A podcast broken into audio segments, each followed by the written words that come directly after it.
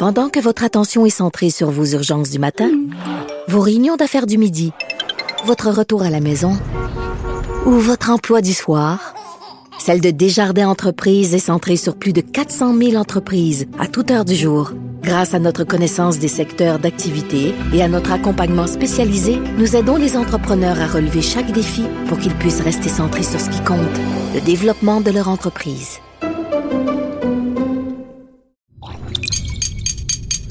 Cube Radio. Silence Veuillez vous lever. La cour présidée par l'honorable François-David Bernier est déclarée ouverte. Entrez dans les coulisses de la justice. Écoutez, vous serez pas jugé. Ils appellent à la barre les acteurs de l'actualité. Oui, votre honneur. Avec François-David Bernier. Avec François-David Bernier.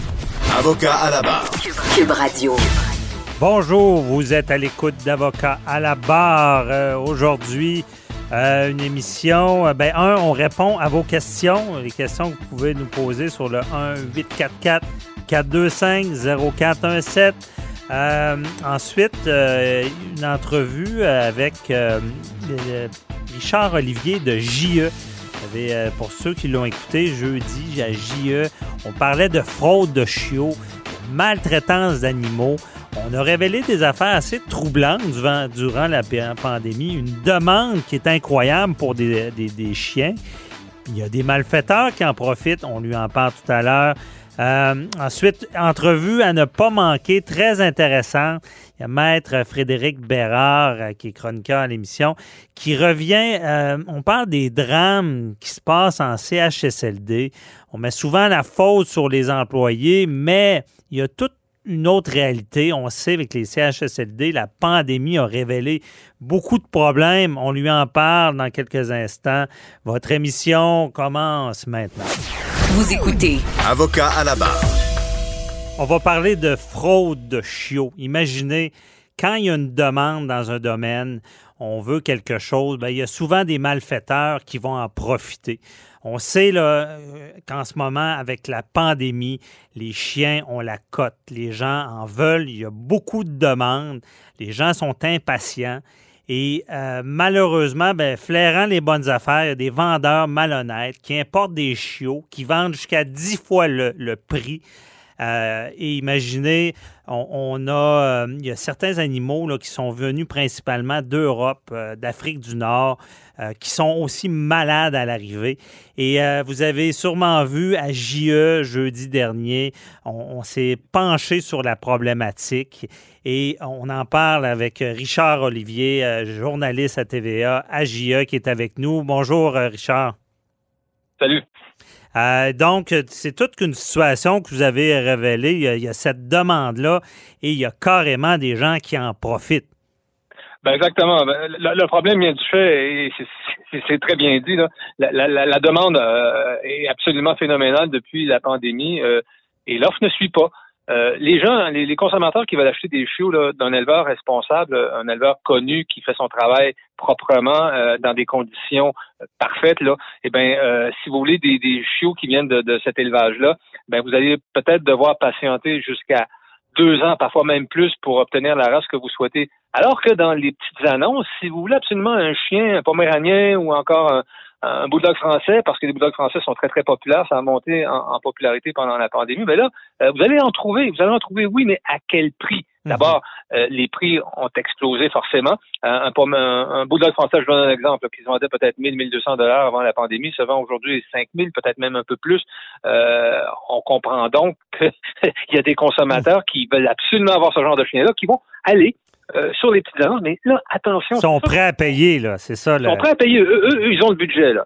Ça fait des années, d'ailleurs, on a, à l'émission Géo, on a rencontré un, un couple euh, comme ça qui se faisait achaler par sa, leur, leur, leur adolescente euh, qui voulait un chien, ils ont cédé. Et voyant justement les listes d'attente euh, importantes qui existaient, on décidé de- de- d'acheter un, poméran, un poméranien pardon, sur, sur Kijiji. Mhm. 3200 dollars euh, qu'on offrait, euh, qu'on devait payer pour cette bête-là. Euh, C'était un individu qui s'appelait Sarez, supposément, euh, qui vendait la bête. Euh, plusieurs gens texto. Et donc, ce couple euh, s'entend avec Fares pour aller chercher la bête. Euh, une fois arrivé sur place, euh, l'échange se faisait dans un hall anonyme euh, d'un immeuble de, de, de Côte-des-Neiges en Montréal, dans le quartier Côte-des-Neiges, pour ceux qui savent aussi. Là. Mhm. Euh, et là, le, le, le, le, le, le revendeur de chiens, c'est comme ça qu'on les appelle, les brocas, eh ben, exige qu'on paye en comptant. OK. Euh, L'échange se fait, euh, le chien est remis euh, à, à, monsieur, à monsieur Blais, et donc, il repart à la maison. Première soirée, euh, évidemment, leur petite fille, il a dit qu'il voit le chien parce que c'était une surprise, il était absolument ravi, mais on, ça commençait à aller plus ou moins bien. Déjà le lendemain matin, il y avait du sang dans les selles, euh, le chien a commencé à, à vomir, euh, il s'affaiblissait. Euh, deuxième journée, ça allait pas du tout, mais vraiment pas du tout. Il se cachait derrière les fauteuils. Bref, le couple, voyant ça, qui, je vous rappelle, a payé 3200 dollars leur bête, là, décide d'aller Mhm. chez le vétérinaire. Et là, ben, le vétérinaire est, est assez catégorique. Quand il voit la bête, il dit, écoutez, moi, je soupçonne ce qu'on appelle le parvovirus. Là, c'est un, un virus euh, canin très, très, très contagieux qui fait en sorte que s'il est maltraité, ce virus-là, ben, euh, fait en sorte que la bête là, va mourir dans les prochains jours. Et c'est ce qui est arrivé. La, la vétérinaire a dit, écoutez, si vous voulez vraiment le soigner, puis je vous garantis pas du succès de, de, de- de- des soins qu'on va lui de prodiguer, là, ça va vous coûter 6 000 dollars, mais à votre place, je pense que Mhm. votre chien il est condamné. Alors, le, le pauvre couple a dû évidemment euh, consentir à l'euthanasie de la bête. Il y avait déjà un, un nom, ce chiot-là, il s'appelait Milo, mais Milo Ah ouais. euh, n'a pas survécu évidemment à la, à la famille d'adoption et ils l'ont abandonné comme ça. Parce que ce, ce processus-là amène carrément à la maltraitance là, avec ces brokers-là qui importent dans Ben, d'autres pays. Là. C'est que ces- chiots-là euh, sont d'abord, d'une part, euh, arrachés trop, trop rapidement à, leur mère, parfois même chaque semaine.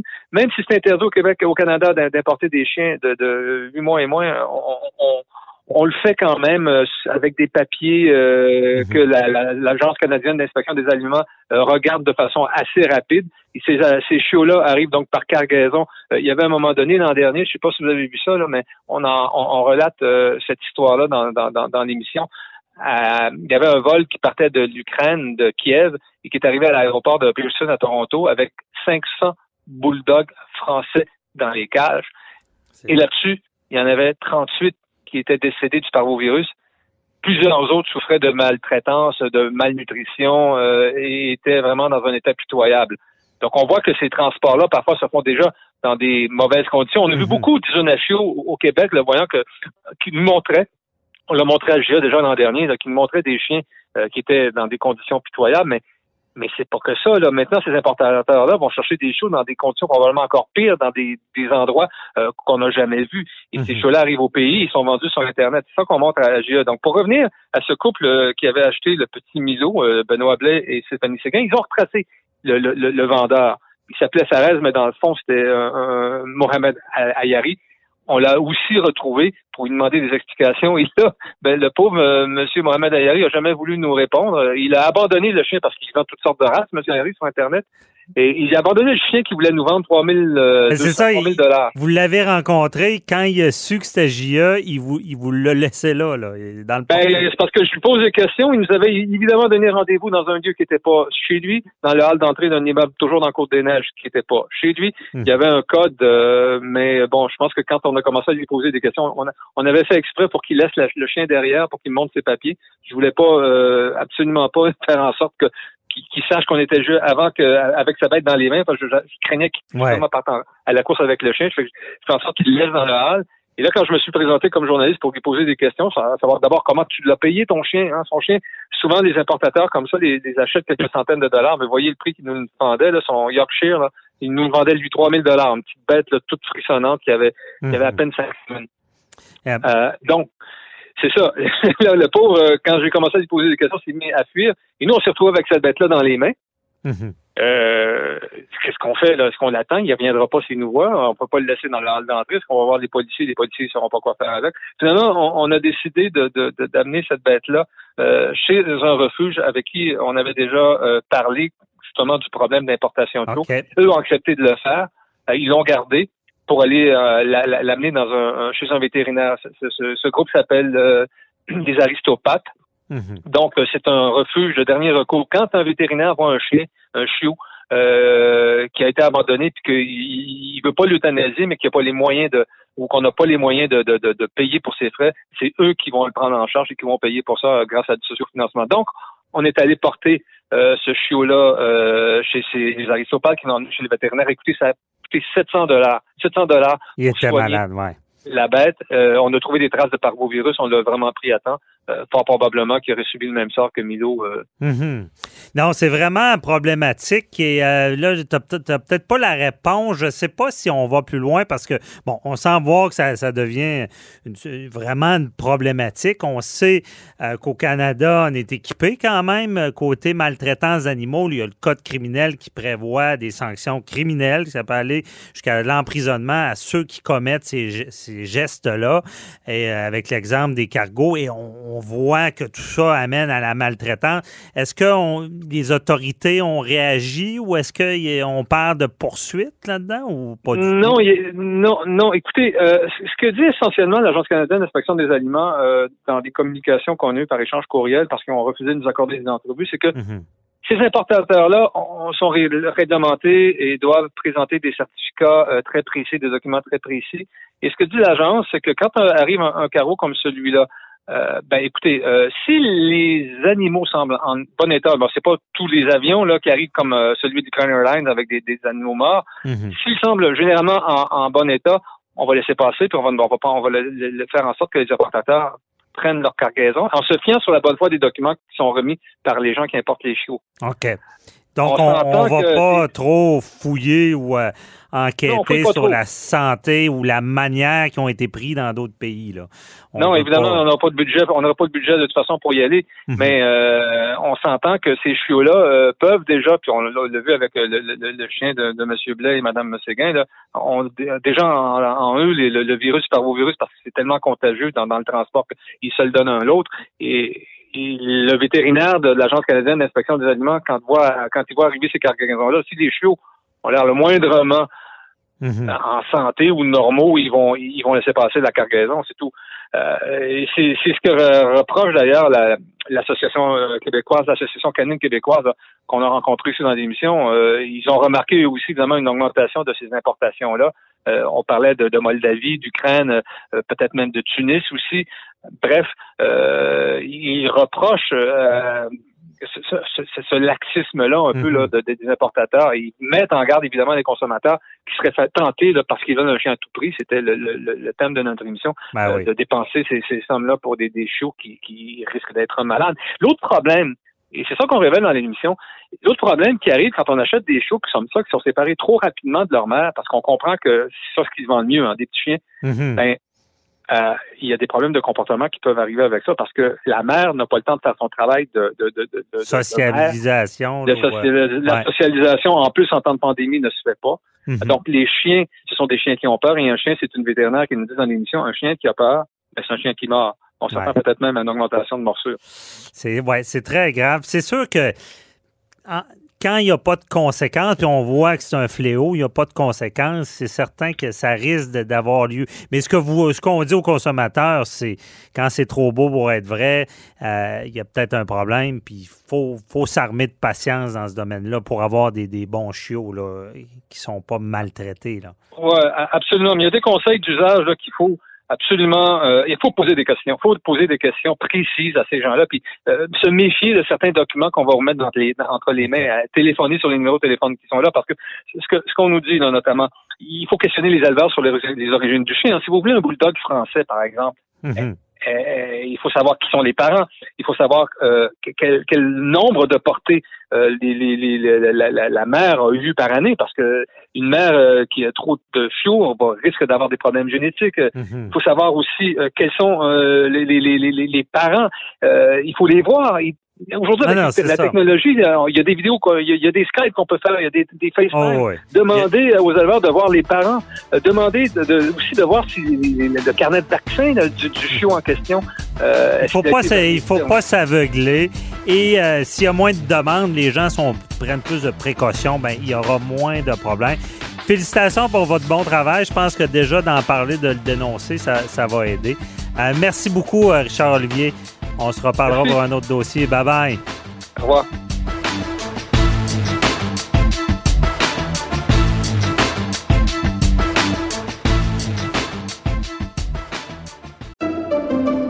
Pendant que votre attention est centrée sur vos urgences du matin, vos réunions d'affaires du midi, votre retour à la maison ou votre emploi du soir, celle de Desjardins Entreprises est centrée sur plus de 400 000 entreprises à toute heure du jour. Grâce à notre connaissance des secteurs d'activité et à notre accompagnement spécialisé, nous aidons les entrepreneurs à relever chaque défi pour qu'ils puissent rester centrés sur ce qui compte, le développement de leur entreprise.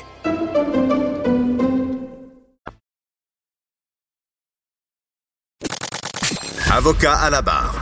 Avec François-David Bernier. La pandémie a porté un coup dur sur les CHSLD. Pensez au drame qu'il y a eu, au drame du euh, CHSLD, des euh, des, des, des personnes qui sont laissées dans leurs excréments, déshydratées, on s'en occupe pas. Euh, on sait, il y avait un problème, là, on le sait, il manquait de ressources euh, avant la pandémie.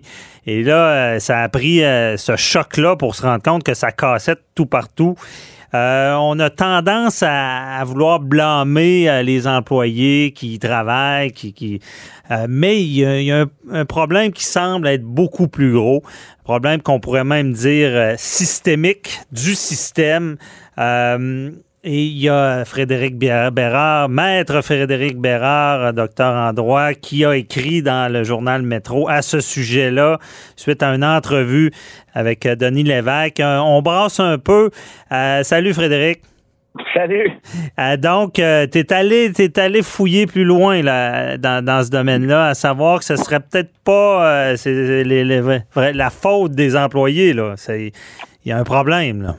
Ben, en fait, j'ai euh, j'ai la chance d'avoir euh, un de mes meilleurs amis qui s'est enrôlé hein, euh, de- depuis l'appel de François Legault euh, comme préposé aux bénéficiaires en pleine pandémie euh, au mois de mai dernier. Mhm. Euh, il a fait sa formation, euh, bon, euh, un peu à la va comme je te pousse, là, comme comme beaucoup d'autres qui ont été envoyés au front.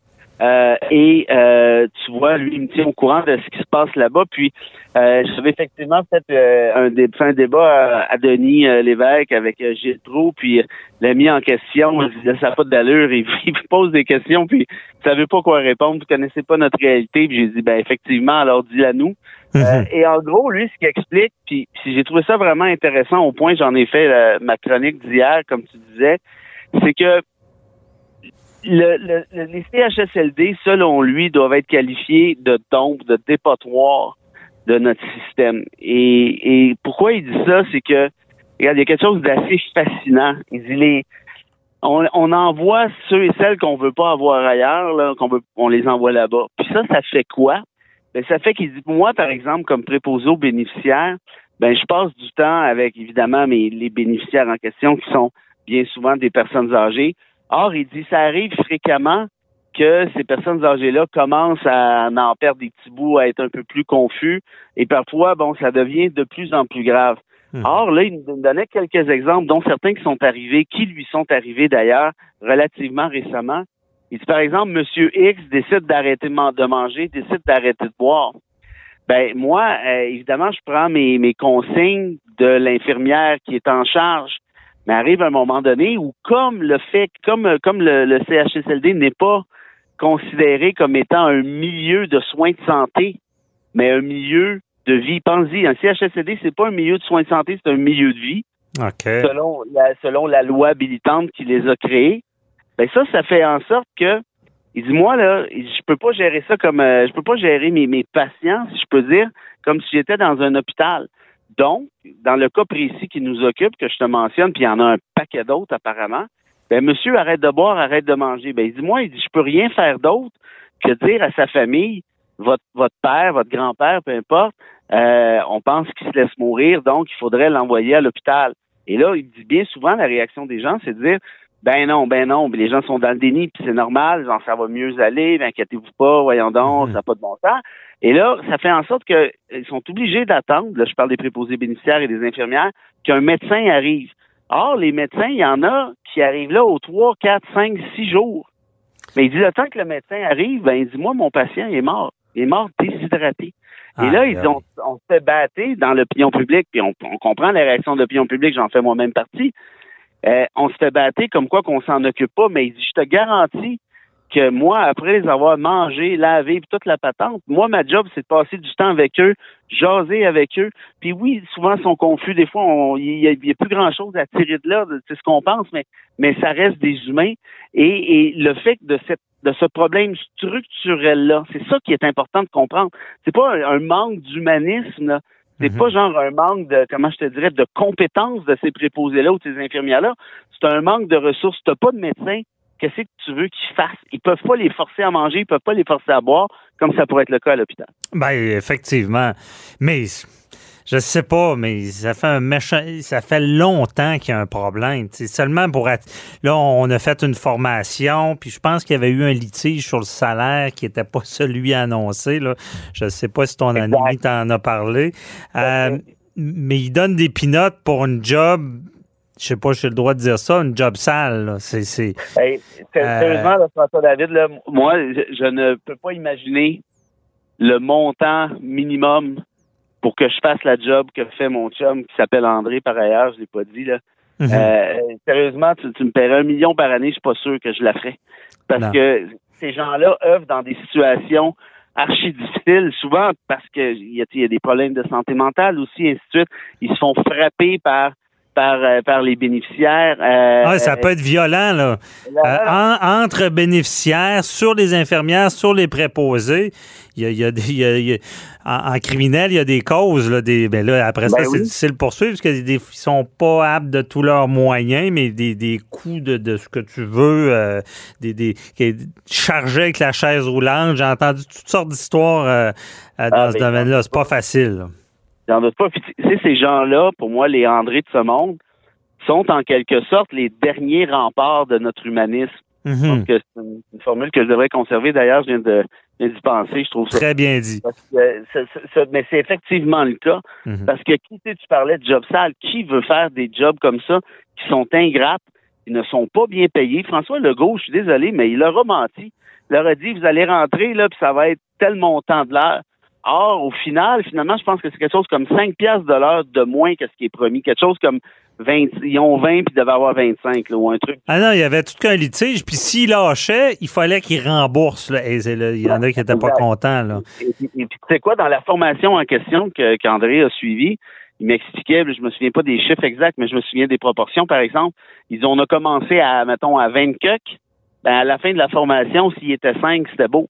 Et là, on mhm. parle pas d'une formation de cinq ans, là, c'est une formation de, de, je sais pas, six semaines, peut-être deux mois, je me souviens plus. Donc, ça pour dire que ces gens-là, il y en a qui abandonnent parce que la plupart abandonnent parce que c'est excessivement difficile. C'est difficile d'un point de vue physique. C'est difficile peut-être surtout d'un point de vue moral. Or, si on n'a pas ces gens-là, on est cuit. Et là, et moi, c'est ce qui me fâche le plus, c'est qu'on continue à faire en sorte qui, s'est rien passé depuis la pandémie. Je sais pas si tu remarques ça, là, mais François Legault, au début, rappelle-toi, ben, au début, pendant six mois, ah il dit, oui, oui, on a beaucoup de morts, mais tu sais, il faut faire attention parce que la grande majorité de ces morts-là ont lieu dans les CHSLD. Donc, donc quoi, François, c'est que c'est moins grave? C'est quoi, ces gens-là ne pas, sont pas québécois à part entière? Il y a deux catégories de citoyens, les Québécois puis les petits vieux qui crèvent d'un CHSLD. Moi, j'ai toujours trouvé ça absolument aberrant. Et là, mhm. tu regardes d'un point de vue solution, parce que je comprends qu'une pandémie, ça surprend tout le monde, les gens sont pas prêts, nos dirigeants savent pas trop où ça s'en va, puis ça, c'est normal, je comprends ça. Mais là, là, ça fait déjà un an. Et est-ce qu'il y a eu des solutions qui ont été envisagées et apportées depuis? De ce que je comprends.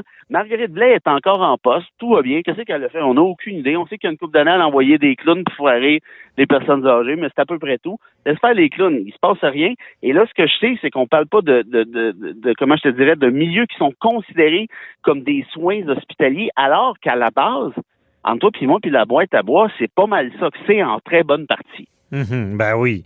Euh, c'est honnêtement, il y a un réel problème. Puis avant la pandémie, c'est tous les bobos ont sorti pendant la pandémie, mais tu as raison, je suis pas sûr qu'on va faire quelque chose.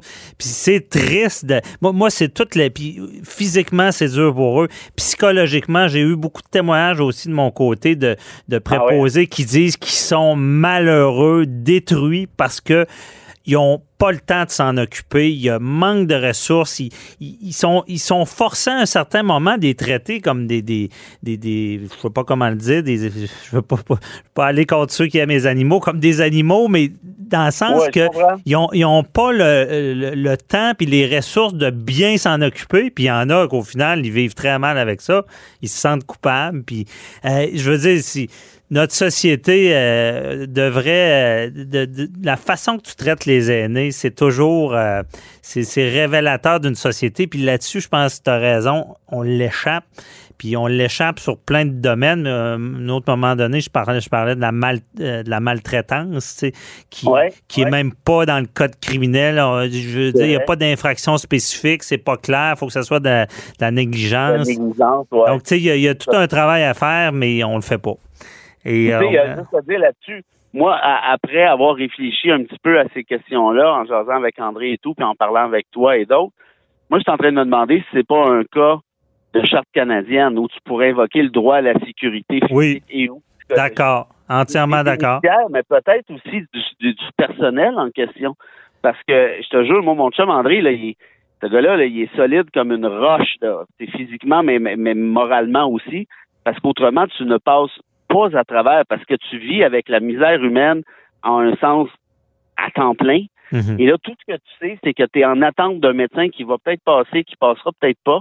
Puis tu as des gens qui sont sous ta charge, qui vont en mourir. Au final, déshydratés, pense-y, mourir déshydraté en 2021 dans un Québec qui est riche, tu regardes versus d'autres sociétés, c'est gênant, puis pas juste un peu, là. Fait Mhm. qu'il n'y aurait pas un argument à faire là-dessus? Moi, j'ai tendance à penser que oui. Euh, et peut-être qu'avant de se rendre là, ben, ça serait peut-être bien qu'on se réveille collectivement, qu'on arrête de parler de Monsieur Patate puis du popcorn dans les cinémas, puis qu'on s'occupe de nos personnes âgées. Parce que tu expliquais que euh, de la manière qu'on les gère et tout. Gandhi avait une formule pour ça qui était super. Il dit on reconnaît la, la valeur d'une société de la manière dont elle gère ses animaux. Je pense que tu peux au moins à Paris, peut-être même à Fortiori, dire la même chose, mais des personnes âgées. Ben oui, il faut, faut faire quelque chose. C'est, vraiment dans tous les domaines. Et, la pandémie, je- ça fait dix fois je le dis dans l'entrevue, mais a fait ressortir ça. Mais la question qu'on se pose, puis on le verra dans, dans, dans le futur, est-ce que, comme tu as dit tantôt, ça va, on est scandalisé sur le coup, après ça, ça redescend, puis ça va rester de même des années encore? Souvent, c'est le cas. Ben, regarde, Alors, regarde avec les, nos jeunes, c'est la même affaire avec la DPJ. Là, comment de drame ça prend pour qu'il y ait une commission Laurent?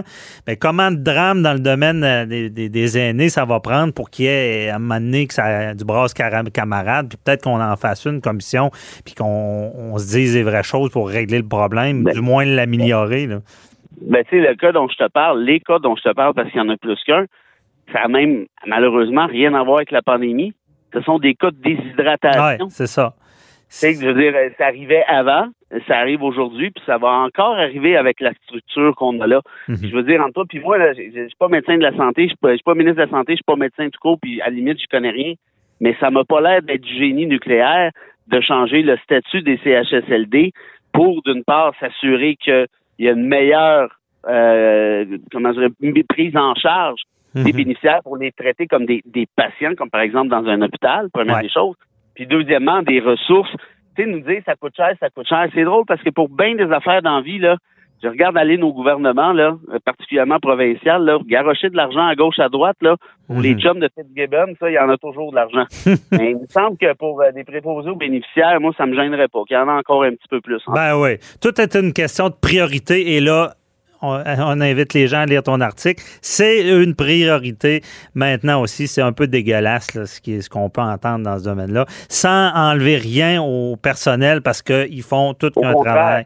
Au Effectivement. contraire. Et puis c'est pour ça que j'ai voulu faire ce truc-là parce que bon, c'est le char de ma zone de confort. Là, tu sais, je suis pas, je suis pas un spécialiste de Non, non, c'est ça.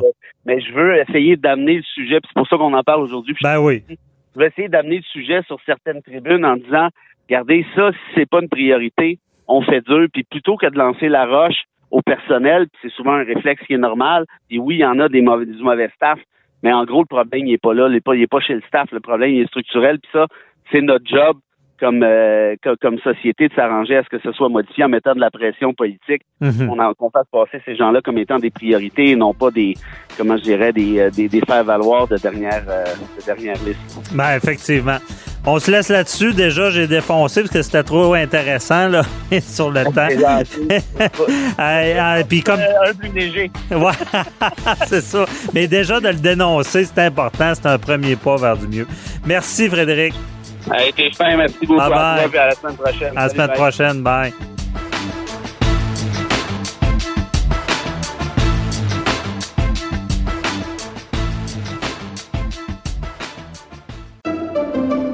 Pendant que votre attention est centrée sur cette voix qui vous parle ici, ou encore là, tout près ici, très loin là-bas, Ou même très, très loin. Celle de Desjardins Entreprises est centrée sur plus de 400 000 entreprises partout autour de vous.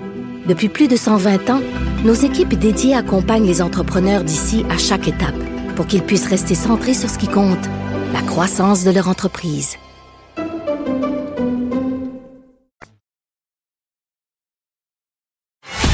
Avocat à la barre. Alors, je procède à la lecture du verdict. Avec François-David Bernier. Les meilleures plaidoiries que vous entendrez. Cube Radio.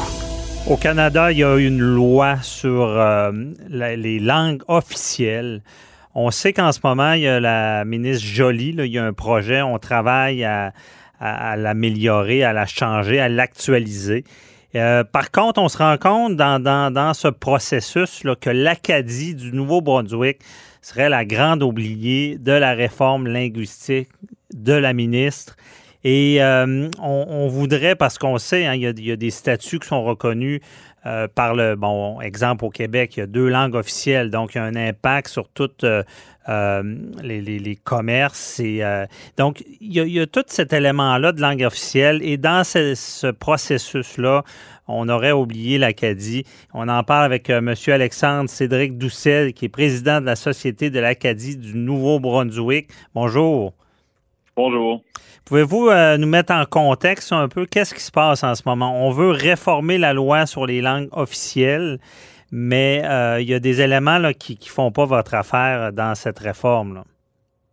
Effectivement, je pense que pour euh, expliquer le sujet qui est un peu un peu complexe, je pense qu'il faut quand même donner un aperçu historique du, du dossier.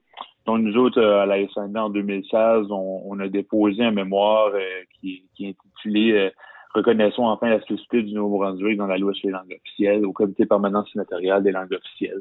Un an après, en 2017, euh, le président du comité a soumis le mémoire du, du comité sénatorial Mhm. euh, qui est René Cormier. Et qui, euh, qui, qui est pratiquement pas du copier-coller, mais qui, qui représente un peu ce que Mélanie Joly a présenté dans son livre blanc, qui est des, des intentions législatives. Euh, donc, nous autres, on, on avait, dans, dans la spécificité du Nouveau-Brunswick, on demanderait quatre choses. On reconnaît, on, on voulait que euh, dans le préambule euh, et dans la clause d'interprétation, qu'on on reconnaissait cette spécificité-là du Nouveau-Brunswick Mhm. qui est, à- à- quand, on- en termes législatifs, dans, dans le préambule, c'est un peu plus symbolique. Mais tu sais, il faut penser que la dernière grande modernisation qu'il y a eu, c'est c'est en 1988. Et nous autres, euh, on, on avait en 88, on- au Nouveau-Brunswick, on a eu euh, on a eu la fameuse loi qui, qui reconnaît les deux communautés linguistiques officielles et qui a été enchâssée, qui a été enchâssée euh, dans la Constitution canadienne et donc dans la Charte canadienne des droits et libertés en euh, 1993. Donc, euh, on, on demande juste d'arrimer la Charte canadienne des droits et libertés avec la loi sur les langues officielles au fédéral. Donc ça, c'était une des demandes. Cette reconna- Parce que cette reconnaissance-là ne serait pas dans le projet de loi, c'est dans la charte, mais c'est pas euh, bien expliqué. là. Parce que seulement pour faire comprendre à nos auditeurs, là, on Oui. veut vulgariser un peu. Là, euh, à la base, à quoi sert la loi sur les langues officielles? là? Ben, j'ai toujours, j'ai toujours dit que la loi sur les langues officielles, c'est un peu un contrat social entre les deux communautés linguistiques officielles euh, du Nouveau-Brunswick. Donc, tu sais, le, le bilinguisme au Canada et au Nouveau-Brunswick, c'est un projet de société. Puis Mhm. nous autres, ce qu'on, demande, c'est qu'on, tu sais, une loi, euh, il peut avoir les meilleures dispositions au monde, mais tu sais, après ça, c'est la, la- c'est la mise en œuvre. Donc, Mhm. nous autres, ce qu'on demande dans, dans cette modernisation ici, c'est qu'on on a des nouveaux remparts, qui est des nouvelles dispositions, pour nous permettre après ça de négocier des mises en œuvre qui peut euh, permettre l'épanouissement vraiment euh, des communautés linguistiques, des communautés francophones et acadiennes au Nouveau-Brunswick. Donc, je pense que si on veut avoir un projet de société de bilinguisme, ben, je pense que le, le, le meilleur projet pilote qu'on peut qu'on peut avoir au Canada, ben, c'est de s'assurer que le Nouveau-Brunswick soit réellement bilingue. Mhm. Mais parce que dans, dans, le quotidien, comment la loi va protéger les communautés francophones? Ben effectivement, c'est nous autres qu'on demande, puis je pense que le nerf de la guerre, c'est tout par rapport à la partie 7 de la loi. Puis nous autres, on demande, euh, entre autres, qu'il y a une reconnaissance de la spécificité du Nouveau-Brunswick euh, à deux reprises dans cette partie-là. Euh, premièrement, c'est qu'on aimerait que le gouvernement fédéral tient compte de l'équilibre linguistique du Nouveau-Brunswick dans ses politiques d'immigration. Puis la, la, Cour suprême l'a toujours ben, l'a souvent mentionné en termes de droit linguistique, mais on vise toujours l'égalité réelle au Nouveau-Brunswick, mais c'est encore plus euh, pratique puisqu'on c'est une province bilingue. Donc, quand on parle d'immigration, on va avoir une immigration 50-50. Mm-hmm. Et présentement, les cibles sont vraiment pas atteintes. Puis euh, c'est même inconstitutionnel. Et l'autre chose qu'on demande dans la partie 7, c'est tout par rapport au pouvoir de dépenser du fédéral. Mhm. Donc, nous autres, à l'article 16.1, comme que j'ai expliqué un peu plus tôt, mais l'article 16.1 de la Charte donne euh, droit à des institutions distinctes aux deux communautés linguistiques, donc les francophones et anglophones. Donc, quand on parle que euh, à la partie 7 de la loi les langues officielles, qu'on veut avoir une reconnaissance du Nouveau-Brunswick, ben, c'est qu'on veut que, par son pouvoir de dépenser, le fédéral subventionne des institutions telles que la petite enfance, et euh, des institutions postsecondaires qu'on a, comme l'Université de Moncton. Mm-hmm. OK. Je comprends. Et euh, est-ce que le, comment va le processus? Est-ce que vous sentez un écoute là-dessus? Ou? Ben, la raison qu'on a sorti, c'est que lorsqu'on regarde le livre blanc, il y, a un, vouloir par euh, la ministre Jolie de reconnaître la dynamique de la spécificité du Nouveau-Brunswick. Mais nous autres, on pose des questions depuis plus d'une semaine parce que le nerf de la guerre, pour nous autres, c'est bien beau de le reconnaître, mais il, faut, il faut le spécifier où ce sera dans la loi. Hmm. Et on pose des questions depuis une semaine, puis on n'a pas de réponse, puis nous, ça nous inquiète. Parce que la dernière chose qu'on aimerait, c'est on, aime mieux prévenir que guérir. Donc, on, aime mieux donner des avertissements tout de suite que quand il y a un projet de loi, que là, on doit lobbyer les différents partis, puis c'est moins certain. Fait que là, avant qu'il y ait un projet de loi décrit, on, on aime mieux donner un avertissement que ça soit reconnu. Mhm. Et euh, en général, est-ce que vous vous sentez oublié comme communauté francophone? Est-ce que euh, si on compare ben, au Québec, euh, bon, on sait, dans le fond, au Canada, il y a deux provinces qui sont bilingues officiellement. Il y a le Québec, le Nouveau-Brunswick. Ben, on est oublié dans un certain sens. Évidemment, on a entendu les les, demandes du gouvernement québécois euh, par rapport à, la loi sur les langues officielles par euh, M. Legault. Euh, mais malheureusement, on n'a pas de on n'a pas de François Legault qui est à la tête du Nouveau-Brunswick.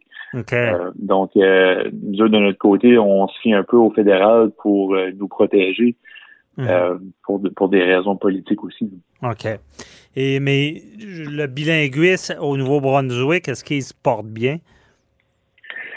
Euh, oui, non. Tu sais, euh, si, on demande la question aux communautés linguistiques minoritaires en dehors du Québec, puis en dehors du Nouveau-Brunswick, si au Nouveau-Brunswick ça va bien, ben ils vont dire ben oui, mais ils ont un statut bilingue. Mais dans sur le terrain, c'est autre chose. Euh, oui, on, on a quand même placé des bonnes, euh, on a des dispositions législatives qui nous aident, mais la, mise en œuvre est très difficile à voir, puis la volonté politique est rarement là. Mhm. Peu importe que ce soit un gouvernement libéral ou progressiste conservateur, c'est toujours vraiment difficile dans la mise en œuvre. Donc là, présentement, on a une modernisation de la loi sur les langues officielles au fédéral, mais on a aussi une révision, nous autres, au Nouveau-Brunswick de la loi. Fait que, euh, mettons qu'on est très occupé présentement, mhm. mais euh, on, fait que présentement, c'est un peu euh, des, un terrain mini. OK.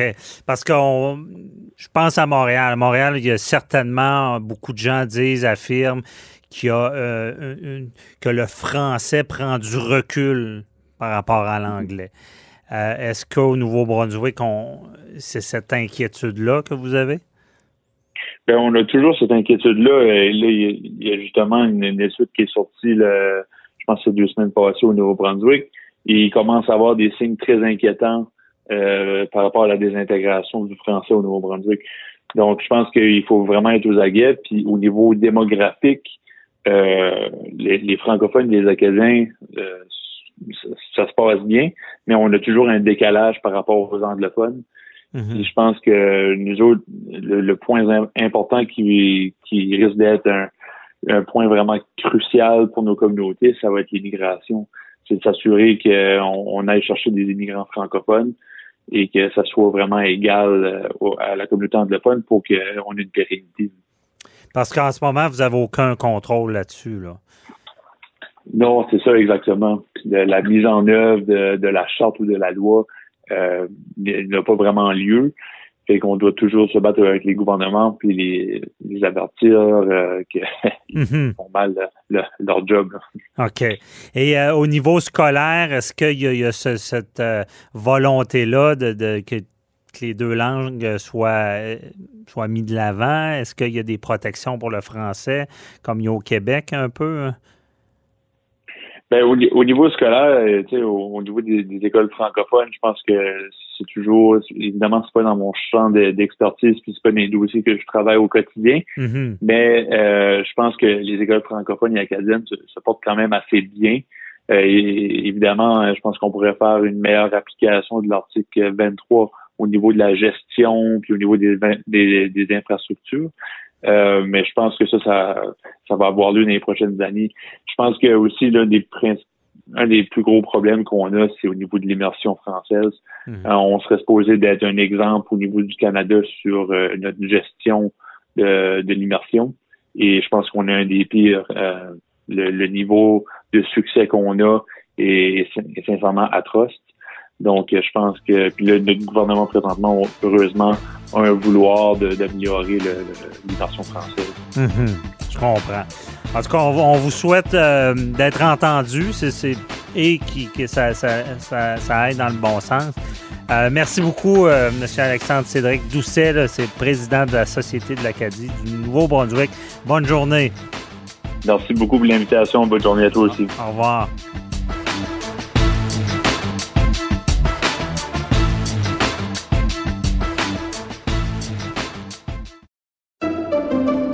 Pendant que votre attention est centrée sur vos urgences du matin, vos réunions d'affaires du midi, votre retour à la maison ou votre emploi du soir, celle de Desjardins Entreprises est centrée sur plus de 400 000 entreprises à toute heure du jour. Grâce à notre connaissance des secteurs d'activité et à notre accompagnement spécialisé, nous aidons les entrepreneurs à relever chaque défi pour qu'ils puissent rester centrés sur ce qui compte, le développement de leur entreprise.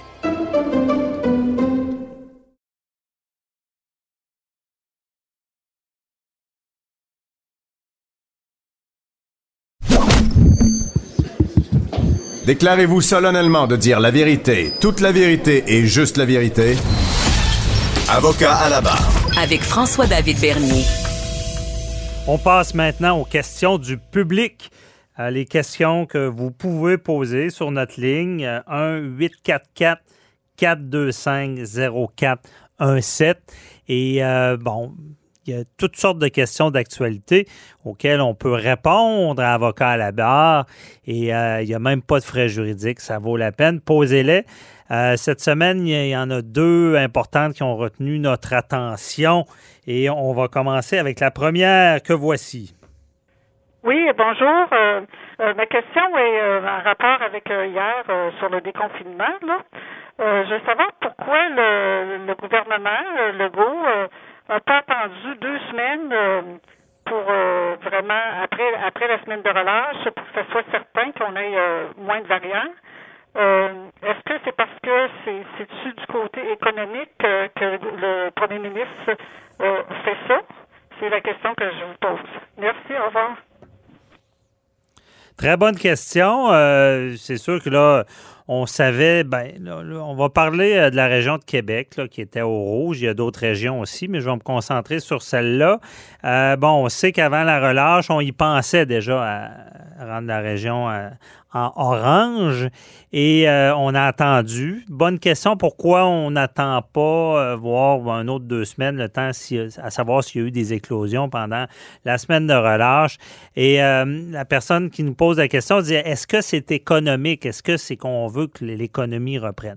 Certainement que c'est bénéfique que les restaurants ouvrent à nouveau dans la région de Québec. Et oui, c'est une bonne chose par contre, il y a quelques personnes dans le domaine qui sont pas contents parce que euh, on sait que la réouverture, là, il y a un petit délai. Là. Imaginez un restaurant fermé, réouvrir. Euh, pour euh, faire de la, cuisine, ça prend de la nourriture. Il y a des fournisseurs et là, les fournisseurs sont peut-être les mêmes avec les restaurants. Donc, ça cause quelques problèmes. parenthèse dans tout ça, pour répondre à la question, non, c'est pas à ce que j'en fais la lecture, c'est pas économique. Parce que sachez qu'en matière de droits et libertés individuels, euh, je l'ai souvent dit, mais je le répète, ce qu'on a assisté cette année, c'est exceptionnel. Je pensais jamais voir ça. On est rendu un couvre-feu on brime des droits et libertés individuelles, on empêche les gens de faire des choses. Euh, c'est très contraignant. Et habituellement, s'il n'y avait pas cette menace sanitaire-là, euh, on ne pourrait jamais utiliser ce genre de pouvoir-là. Mais la règle en matière de quand on brime des droits et libertés, même si c'est pour la santé comme on le voit là, la règle, c'est que c'est l'exception. C'est exceptionnel. C'est quand la menace est réelle imminente. Et dès que le gouvernement sait qu'il peut donner du lousse, euh, arrêter de restreindre ces droits et libertés-là, il se doit de le faire le plus rapidement possible pour éviter justement des poursuites dans ce domaine-là. Euh, parce que quand on parle de droits et libertés, euh, vu que c'est important, dès qu'on peut, on retourne à la normale. On ne peut pas seulement dire, ben, oh, regardez, là, restez confinés, on verra. Ben, au cas, peut-être que si jamais il y a des éclosions. Non. Et c'est comme ça, il faut qu'ils reviennent à la normale. Oui, il y a un risque qu'on assiste comme s'est passé aussi en Europe. En Europe, c'est un peu, euh, on pense à l'Angleterre, il y avait eu cette accalmie-là, la, la descente des cas on a déconfiné. Et avec ce fameux variant-là, que ce soit le britannique de l'Afrique, ben, on a eu une augmentation. Mais en tant que gouvernement consciencieux des droits et libertés, euh, ils, se doivent, dès qu'ils peuvent, d'arrêter de, restreindre les, les, droits et libertés. Et on se rappelle aussi, hein, beaucoup de critiques avaient été euh, données au gouvernement avec les masques, par exemple. Euh, on disait ben, pourquoi ils n'ont pas imposé le masque plus rapidement? Mais encore là, c'est brimer des droits. Hein. on, on, a attendu le plus longtemps possible pour imposer des restrictions. pensez au couvre-feu aussi. On a eu beaucoup de problèmes. malgré les, avertissements, les, mesures de santé, on ne pouvait pas intervenir dans les, dans les résidences. Euh, c'était problématique. Beaucoup ont dit ben, pourquoi ne pas avoir mis un couvre-feu plus rapidement? Ben, encore là, c'est ça. Il fallait attendre vraiment d'être certain qu'il n'y avait pas d'autre solution que d'arriver avec ces mesures drastiques-là qu'on ne verra pas souvent dans notre vie. Je l'espère, du moins au Canada. On sait qu'on est très frileux, euh, tout ce qui est droits et libertés. Euh, Prochaine question, allons-y pour la prochaine qui est très intéressante également. Oui, bonjour, j'avais une question pour vous. C'était pour savoir est-ce que les passeports vaccinaux dont on parle, c'est légal ou c'est discriminatoire? Euh, est-ce que aussi ça pourrait être une méthode détournée par le gouvernement pour nous forcer à être vaccinés? Merci, au revoir. Bon, une autre euh, Très bonne question. Euh, ça a fait beaucoup jaser la semaine dernière. Je n'avais parlé dans certains médias. Euh, mais euh, ce passeport vaccinal-là, effectivement, on ne sait pas trop l'impact. Au final, je suis persuadé que ce sera légal, vu l'importance de, la pandémie. Vu que les gens veulent recommencer à vivre, puisque beaucoup de choses sont dans le privé également. On pense au bon vol d'avion. Mais le, critère numéro un qu'il faut regarder avant de pouvoir imposer ces passeports-là, il faut vraiment que le vaccin soit accessible, facile. Donc, on peut penser aux États-Unis où est-ce qu'on peut l'avoir à la pharmacie, on se présente, on se fait vacciner. Quand ça sera le cas au Québec, et ce n'est pas le cas en ce moment, euh, tout le monde ne peut pas se faire vacciner. Donc, si on, établit ces passeports euh, vaccinaux, si on peut dire, euh, vaccinal, ce serait discriminatoire parce qu'il y a une tranche d'âge qui est vaccinée, une autre l'est pas, donc on interdit des gens, donc c'est discriminatoire. À savoir plus tard, si le vaccin est accessible, ben, par contre, je vous l'annonce, il y aura des, de sérieuses contestations si on met en place ce passeport. Euh, et ce que vous avez vu avec les masques, avec le couvre-feu, c'est rien. Parce que la, contestation sera beaucoup plus grande. Parce qu'ici, là, on parle quand même du droit de refuser des soins. On parle de la santé. On injecte, on pique quand même un aiguille dans le bras de quelqu'un. On injecte une substance. Euh, ce vaccin. Donc, beaucoup pourraient contester disant qu'ils euh, ne veulent pas se faire vacciner et qui, euh, qui sont discriminés. Et c'est certain aussi, il faudrait, pour le passeport vaccinal, qu'il y ait des exceptions parce qu'il y en a qui pourraient être allergiques. Il peut y avoir des situations où est-ce que la personne ne peut pas se faire vacciner. Donc, il faudrait prévoir, euh, si euh, on exige ce passeport-là, certaines exceptions, comme on a vu dans tous les domaines avec les masques. Il y en a qui avaient. Il y a eu de l'abus, par contre, on ne se cache pas. Il y en a qui avaient des faux documents me dire qu'ils ne pouvaient pas porter le masque. En tout cas, pour ce qui est des vaccins, euh, ce sera le cas parce qu'on ne peut pas. Euh, il faut pas. dans la question, c'était quand même intéressant l'aspect. Est-ce que le gouvernement fait indirectement ce qu'il n'a pas fait directement? Directement, ce serait d'obliger le vaccin. Euh, on sait qu'avec la loi sur la santé publique, il pourrait le faire. On sait d'avance qu'on ne veut pas aller là avec le gouvernement. Ça prendrait une situation catastrophique que les gens ne se font pas vacciner, mais la réponse est quand même bonne. Les gens veulent se faire vacciner. Donc, euh, il faudrait vraiment euh, qu'il y ait un problème pour obliger le vaccin. Il pourrait. par contre, c'est vrai que certains pourraient clairement dire, ben vous, au final, vous l'obligez parce que ça prend ce passeport-là un peu partout. Ça, ça, ça fera sûrement partie des, contestations euh, si on, se rend jusque-là. Mais dans la logique aussi, dans le privé, euh, d'exiger des choses avant, par exemple, de rentrer dans un commerce, ben, vous ne pouvez pas rentrer sans votre T-shirt. Bon, c'est ça, c'est... Dans le privé, on peut demander des, des des, choses pour pouvoir euh, euh, bon, aller dans l'avion. Il, il, y a des restrictions aussi. On ne peut pas apporter telle, telle chose. C'est sûr que là, ce que, où je vois un problème, c'est que ça reste, euh, c'est médical, c'est un vaccin et il y a le, refus des soins. Donc, on, on, assistera certainement à des contestations, mais au final, je prédis que ça sera légal si on se rend là. Donc, euh, c'est tout pour les questions du public et c'est tout pour nous euh, cette semaine. Je vous invite à, poser vos questions et on se retrouve la semaine prochaine avec d'autres sujets euh, d'actualité très intéressants. même poste, même heure. Merci, bye.